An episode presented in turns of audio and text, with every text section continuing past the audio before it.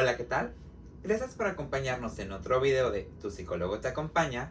Soy Rodrigo y el día de hoy nos acompaña de nuevo el psicólogo Orlando, quien nos estará platicando acerca de qué pasa con esos errores que pueden llegar a suceder en la práctica terapéutica. Sin más, vamos con el video. Y bueno, Orlando, ¿qué nos platicarías acerca de estos errores que pueden llegar a suceder en la psicoterapia? Ok, Rodrigo. Mira, yo creo que como primer punto o para partir en general con lo que va a ser la idea de desarrollar este, esta temática el día de hoy es que somos seres humanos.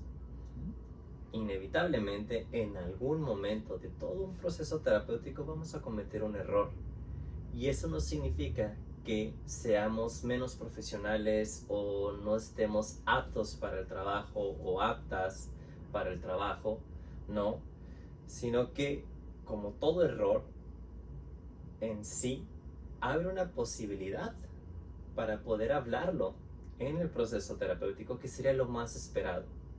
Que como terapeutas, si nos damos cuenta que estamos cometiendo un error o que nuestros pacientes de alguna u otra manera, consciente o inconscientemente, nos hacen ver o nos hacen denotar que estamos cometiendo un error, ya sea en técnica de interpretación, de devolución, de poder este, empatizar inclusive con ellos o con ellas, pues bueno, nuestra autenticidad nos, entonces nos encaminaría a poder hablarlo y poder decir, oye, creo que está pasando algo. ¿Qué es lo que sucede?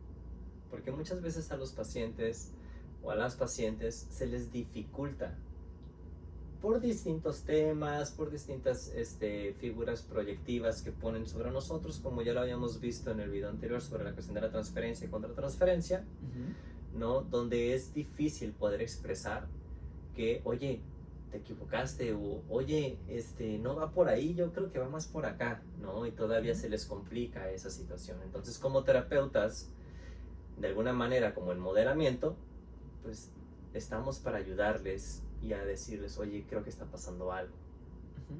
Porque también me pregunto, ¿qué pasa si como terapeutas no permitimos este vínculo, este admitir que algo está pasando, no hablar del elefante en la cocina? Pues mira, te lo voy a, a, poner un tanto como con una analogía, ¿no?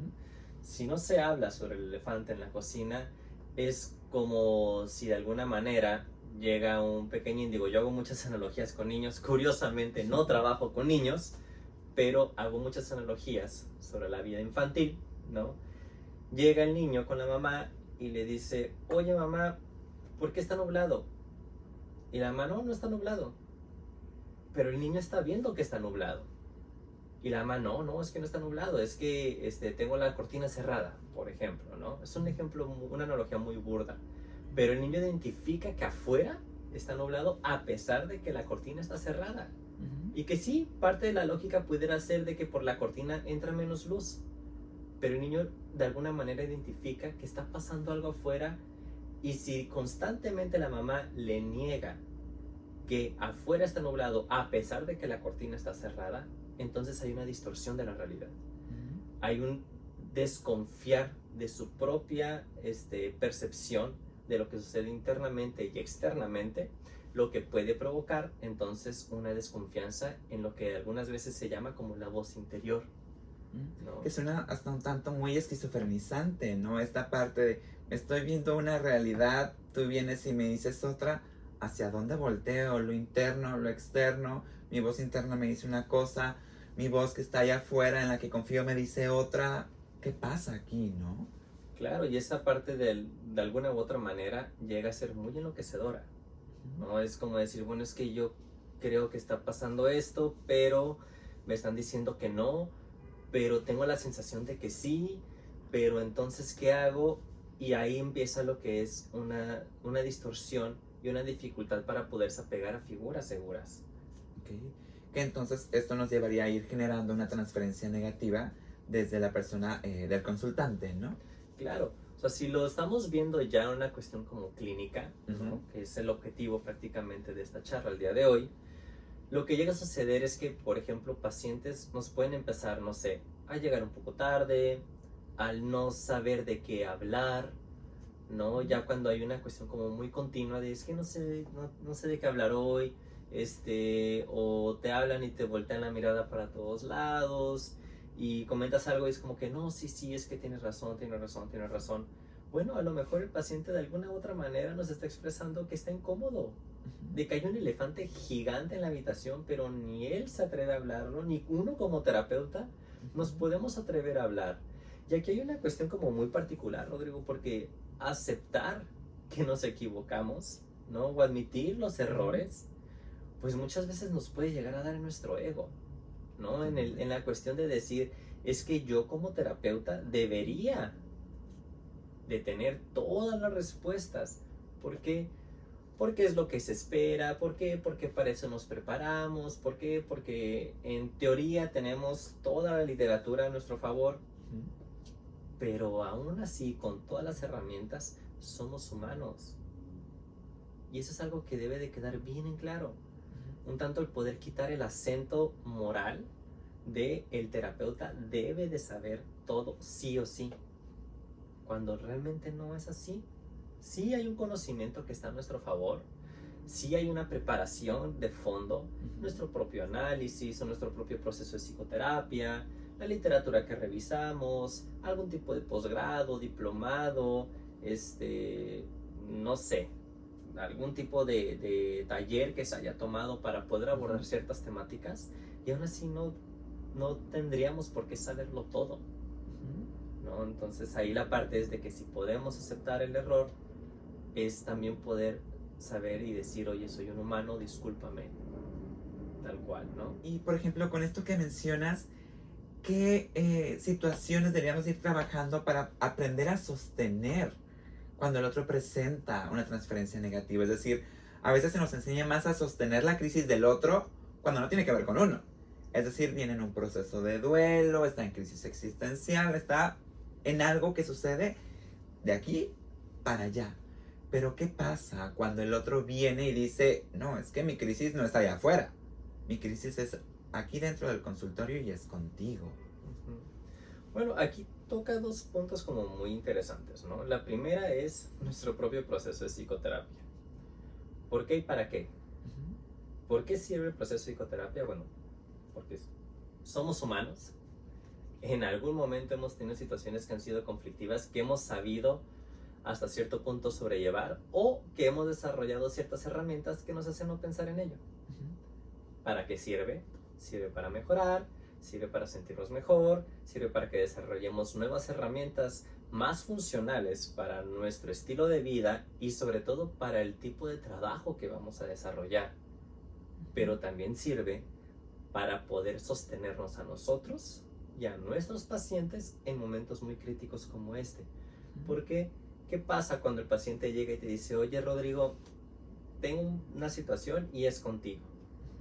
pues en ese momento se destapan o se pueden despertar múltiples sensaciones personales, como que temor a que abandone el proceso, como que como rechazo de nuestra imagen profesional, como que como la cuestión de decir, sí, pues no soy perfecto. Y no, no lo somos. Y aquí la cuestión es poder decir, ok, calma. No vamos a depositar nuestra angustia en la angustia del paciente rechazando la idea de decir, no, es que no es conmigo, es que es, no sé, supongamos desde una vista un tanto ortodoxa del psicoanálisis, sale que no es que esté mal, cada quien maneja un modelo de trabajo muy diferente, ¿no? El decir, no, es que de seguro es por una imagen proyectada, bla, bla, pero, oye, desde esta línea o una perspectiva un poco más contemporánea, más relacional, es decir, pues también influyes, también estás en el juego, también estás en el tablero de mesa.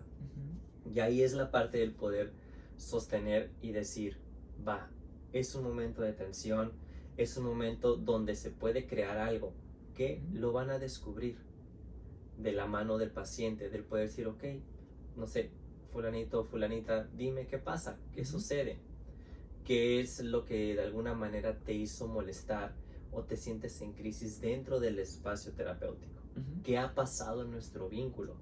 ¿Por qué? Porque al final del día, si mantenemos como una postura este, de sabelo todo, sabelo toda, de la cuestión terapéutica, pues al final ya estamos siendo bien hipócritas. ¿Por qué? Porque realmente no vamos a llegar a conocerlo todo. Realmente una imagen propia no termina de ser construida mientras estemos vivas o vivos. O sea, es prácticamente imposible construirse aún estando vivas porque siempre estamos en constante movimiento. Y el saber que estamos en constante movimiento nos devuelve la idea de que somos seres humanos. Entonces, si mantenemos una hipocresía profesional de decir, no, yo lo sé todo, yo debo de tener todas las respuestas, yo no me equivoco, pues entonces lo único que vamos a perpetuar es que el elefante siga creciendo dentro de la habitación y de alguna manera podemos llegar a representar ahora sí de la dinámica que el paciente o la paciente está acostumbrada a tener donde como en la analogía que te hice hace unos minutos atrás la cuestión de decir pues mamá me está diciendo que no está nublado pero yo veo que está nublado y entonces eso se empieza a convertir un tanto enloquecedor.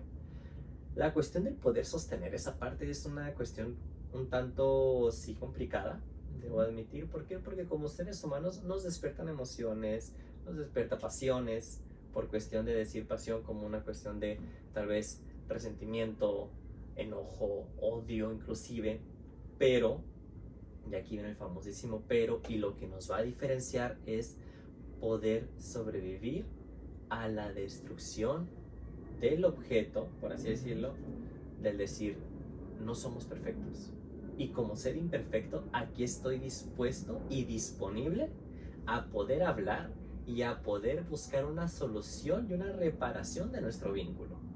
Y esa parte por sí misma va a ser muy terapéutica, porque entonces nuestros pacientes van a poder entender que es sano y es válido estar en como en discordia, por así decirlo, con las ideas de otra persona.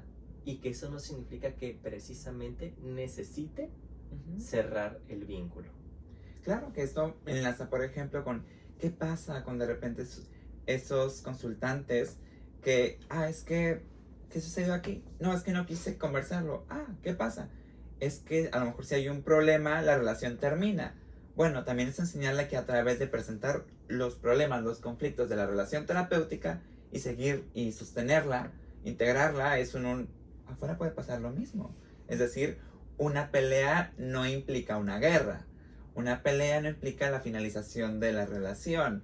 Una pelea no implica como este amargeón, ¿no? Que de repente es como se fantasea de repente mucho desde el no es que si hay un conflicto ya no va a ser perfecto y si no es perfecto todo se desmorona.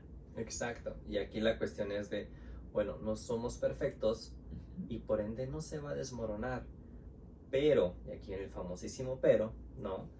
Si ambas partes llegan a la conclusión que aún después de haber hablado el conflicto no están en la sintonía de querer continuar, también es sano.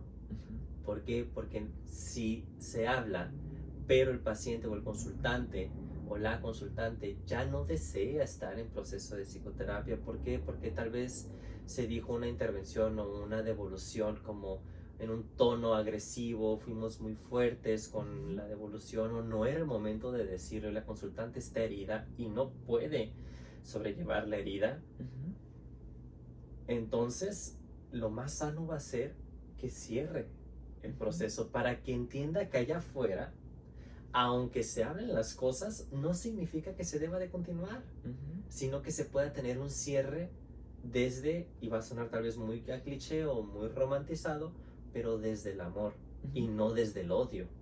Porque entonces si cerramos desde el odio es lo más sencillo de separarse de alguien.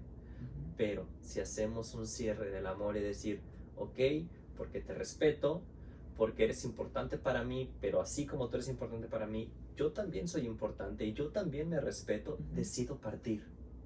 Pero con esto al menos entendido de qué fue lo que pasó. Claro, es más sencillo un divorcio desde el amor que desde el odio. Y sabes, ahorita que mencionabas esto, me remonta cuando mencionaste la parte del psicoanálisis ortodoxo a cuál es la imagen que culturalmente también se vende de qué implica eh, esta imagen del terapeuta, psicoterapeuta, eh, psicoanalista, analista, de qué va representando, ¿no? Este arquetipo, por decirlo de alguna forma. Ok, digo, es algo bien, este, lo voy a decir de una manera como coloquial, ¿no? Que yo diría, es algo bien chistoso, ¿sale? ¿Por qué es chistoso? Porque pareciera que automáticamente, en cuanto dices, ah, voy a estudiar psicología, o estoy estudiando psicología, o estoy estudiando para ser psicoterapeuta, es como, uy, no, wow, o sea, llegas y ya estás en otra posición culturalmente hablando. No me analices. Exacto, no me analices, ay, no nos vaya a analizar, no nos vaya a, a leer nuestro comportamiento, de seguro ya está analizándonos múltiples aspectos que se nos adjudican, que un tanto en broma y broma, pero realmente se expresa lo que culturalmente se piensa, consciente o inconscientemente, sobre la posición del psicoterapeuta. En ese sentido, la posición de psicoterapeuta es una posición, entre comillas, te lo voy a decir, privilegiada y con una cuestión como doble moralista. ¿Por qué? Porque se espera que el psicoterapeuta nos ayude, pero donde el psicoterapeuta se equivoque, o donde el psicoterapeuta este, se enoje en la calle o una reunión, lo que sea, entonces viene una serie de comentarios de ataque. Y aquí muchas veces es poder entender que sí somos psicoterapeutas, que sí estamos preparados en su mayoría para poder sobrellevar ciertas situaciones de la vida, también la realidad es que somos humanos. eso es lo, lo primordial que siempre hay que tener en claro cuando entremos con un paciente. Antes de entrar a la consulta es recordar, soy un ser humano y como ser humano me puedo equivocar, como ser humano no soy perfecto, como ser humano estoy diciendo ser psicoterapeuta, pero eso no significa que debe tener una respuesta como culturalmente se espera. Si podemos quitar el peso cultural, entonces va a ser más sencillo poder decir, oye, ¿sabes qué? Creo que me equivoqué. Claro, porque incluso esto suena como a veces el chiste o el meme de, ah, estoy presentando una emoción no tan agradable, entré en alguna situación del estado de ánimo, depresión, ansiedad, ¿cómo? Lee tus apuntes. Exacto. Y es como, a ver, espera, soy persona. O sea, no se trata de solo la inteligencia racional. O sea, también tengo vivencias a nivel emocional que a veces van a ser un impedimento, que a lo mejor tengo diferentes recursos que me permiten salir a lo mejor de ello más rápido, pero eso no implica que no entre. A lo mejor el túnel no fue eterno, pero no quita que haya sido un pequeño espacio donde tuve que meterme en el túnel para vivir mi propia experiencia. Exacto, o sea, creo que la parte como de los memes culturalmente hablando es mucho puesto el pensamiento, ¿no? En un tono de broma, pero como una exigencia de cierto sentido. Es como si, si pensáramos o hiciéramos la equiparación burda de que un cardiólogo o una cardióloga no pueda tener un ataque cardíaco porque, pues, oye, pues eres cardiólogo, o sea, revisa tus apuntes y haz lo que en teoría te ayudaría a no tener un ataque cardíaco. ¿no? Y como psicólogos es prácticamente lo mismo. O sea, no, no nos podemos manejar en una imagen del decir culturalmente, se espera esto de mí y esto yo debería de ser, porque entonces entra una parte muy rígida y muy inflexible en nuestra manera de trabajar y nos aleja de un vínculo que es más auténtico, que es más humano. O sea, ahorita la verdad no recuerdo el autor, pero hay una frase que me encanta que más o menos va así, lo voy a parafrasear, discúlpeme si alguien sabe el autor, lo agradecería muchísimo que lo ponga en los comentarios, ¿no? Pero antes de tocar otra alma humana, hay que recordar que somos humanos. Y es una manera de poder acompañar muy distinta a que si entramos con todo el estigma psicosocial que se nos impone como psicoterapeutas. Claro, que es esta parte, creo que comentaba Jung, por ejemplo, del antes de dominar todas las técnicas, aprender todas las teorías, pues también reconocer nuestra humanidad. Digo, también para o la frase como tal nunca eh, me la recuerdo textualmente, pero es esta parte de ser otro humano que contacta con otro humano lejos de la teoría, lejos de que si bien nos da un sustento de trabajo eh, al fin y al cabo, hay veces que también es, a ver, la teoría también me habla de humanizarme, paradójicamente, ¿no? Entonces es como el de ver que la teoría y la humanidad no están peleadas, sino por el contrario, se van desarrollando en conjunto, pues nos permite bajar un tanto de este ideal terapéutico a esta realidad terapéutica, ¿no? Claro, y que mira, este punto lo, lo, voy a ligar bastante con lo que es el proceso de psicoterapia personal. ¿no? En los tiempos em, de Freud, o cuando se desarrolló la idea del psicoanálisis, había análisis didácticos. Que era un análisis didáctico? Era como mediante un proceso de análisis corto, porque realmente era bastante corto, de unos seis meses, año, año y medio a lo mucho, aprendían la técnica. Y entonces los que salían de ese análisis didáctico iban con sus pacientes y los analizaban. No es que estuviera mal en esos tiempos porque era como la manera que Freud de alguna forma había descubierto que podía ser un canal muy viable para poder empezar a tener como pacientes vistos desde un enfoque psicoanalítico, pero hoy por hoy es muy importante tener en mente que el proceso de psicoterapia personal, sea cual sea la corriente que vayan a trabajar, sea cual sea la corriente con la que se sientan cómodas, cómodos en sus propios aspectos como pacientes, como consultantes, como este, personas, ¿no? Que no precisamente es como algo, mm, ¿cómo te lo puedo decir? Como opcional, siempre va a ser opcional, pero si nos dedicamos a la parte clínica como psicoterapeutas, es de suma importancia de que sí o sí estemos en un proceso de psicoterapia, de la misma línea que estamos trabajando. ¿Por qué? Porque entonces luego llegan pacientes, ¿no? O un tanto, este, llegan situaciones donde los pacientes están como más tiempo en un proceso de psicoterapia de lo que uno mismo ha estado. Y aquí es bien paradójico. ¿Por qué? Porque el paciente solamente va a llegar tan lejos como uno mismo se ha atrevido a llegar en su propio ser. Claro, porque al final del día, cuando toque un tema que no está trabajado de este lado, ¿cómo le puedo acompañar a trabajar lo del suyo? Sería muy incongruente, muy hipócrita. Claro, o sea, y ahí es la parte como de la hipocresía profesional, o sea, decir, no, sí, vamos a acompañarlo y todo. Ok, sí, podemos tener la teoría, pero la vivencia, o sea, de alguna manera, aunque seamos empáticos o empáticas, el poder saber, ok, yo he estado en una situación así, yo me he sentido de esta manera, o sea, muchas veces a mí en procesos con mis pacientes me ha sucedido de que, por ejemplo, tuve un paciente que estaba tomando ansiolíticos y mi paciente después de, no sé, estar en proceso como unos 8 o 9 meses me dice, hoy, hoy por fin me retiraron los medicamentos. Y cuando él me lo dijo, conectó inmediatamente conmigo y dije, wow, o sea, es que se siente muy padre poder decir, ya no necesito un medicamento para poder estar bien, para poder sentirme tranquilo y poder como funcionar aparentemente normal ante los demás, ¿no? Y entonces es poder compartir el mismo gusto. Sí, muchas veces es de que no vamos a tener las mismas experiencias que otros o que nuestros pacientes, pero, de aquí en el famosísimo pero, las emociones fluctúan en una tonalidad. Claro, digo, al final del día, desde un existencialista, nada del humano me es ajeno. Es decir, a lo mejor la experiencia acá afuera vivida en el chismecito es muy diferente pero si le rascamos a la experiencia más pura de la emoción es, bueno, a lo mejor no me enoja lo que a ti, pero he vivido el enojo. Entonces no conecto desde la vivencia, sino desde la emoción de mi enojo, tu enojo, es inevitable, porque al final del día, como humanos, seguramente habremos presentado o vivido una emoción, a lo mejor en un contexto completamente diferente, pero que nos permite enlazar desde la raíz, ¿no?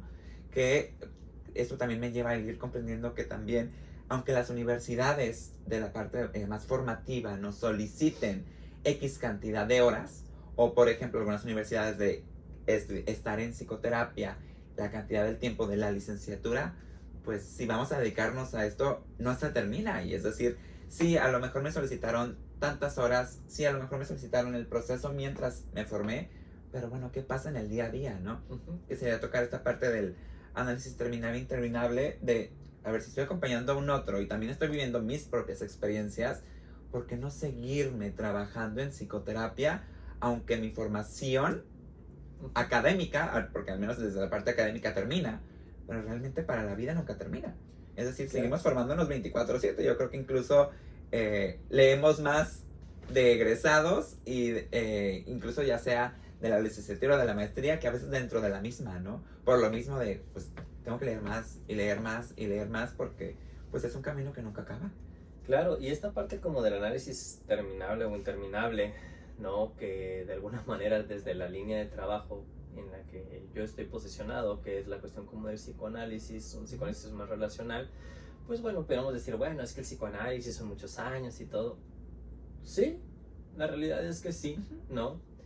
Pero aquí hay una cuestión como bien interesante, o sea, con nuestros pacientes, y digo, consultantes, ¿no? Desde la, la línea de la que tú trabajas, Rodrigo, es de que en algún momento ellos puedan partir a la vida, que la vida misma es el proceso de psicoterapia más importante y más vívido que existe. Vaya la redundancia.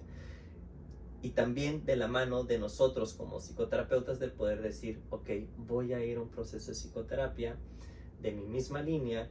¿Por qué? Porque si al día de mañana llega un paciente, te lo voy a poner hipotéticamente hablando, ¿no? Te llega una consultante de unos, no sé, 52 años de edad, ¿no? Y tú dices, chale, pues como que tiene la edad de mi mamá ahorita, ¿no? Y como que te traigo unos temas ahí con mi mamá, como que no están como que muy cómodos, ¿no? Y entonces lo que se puede estar jugando con esa consultante es que la estés tratando como tratas a tu figura interna. Porque al final del día lo que sucede dentro del consultorio con nuestros pacientes, nuestros consultantes, no es que nada más el paciente pone sus objetos sobre la mesa y dice, bueno, vamos a jugar con ellos.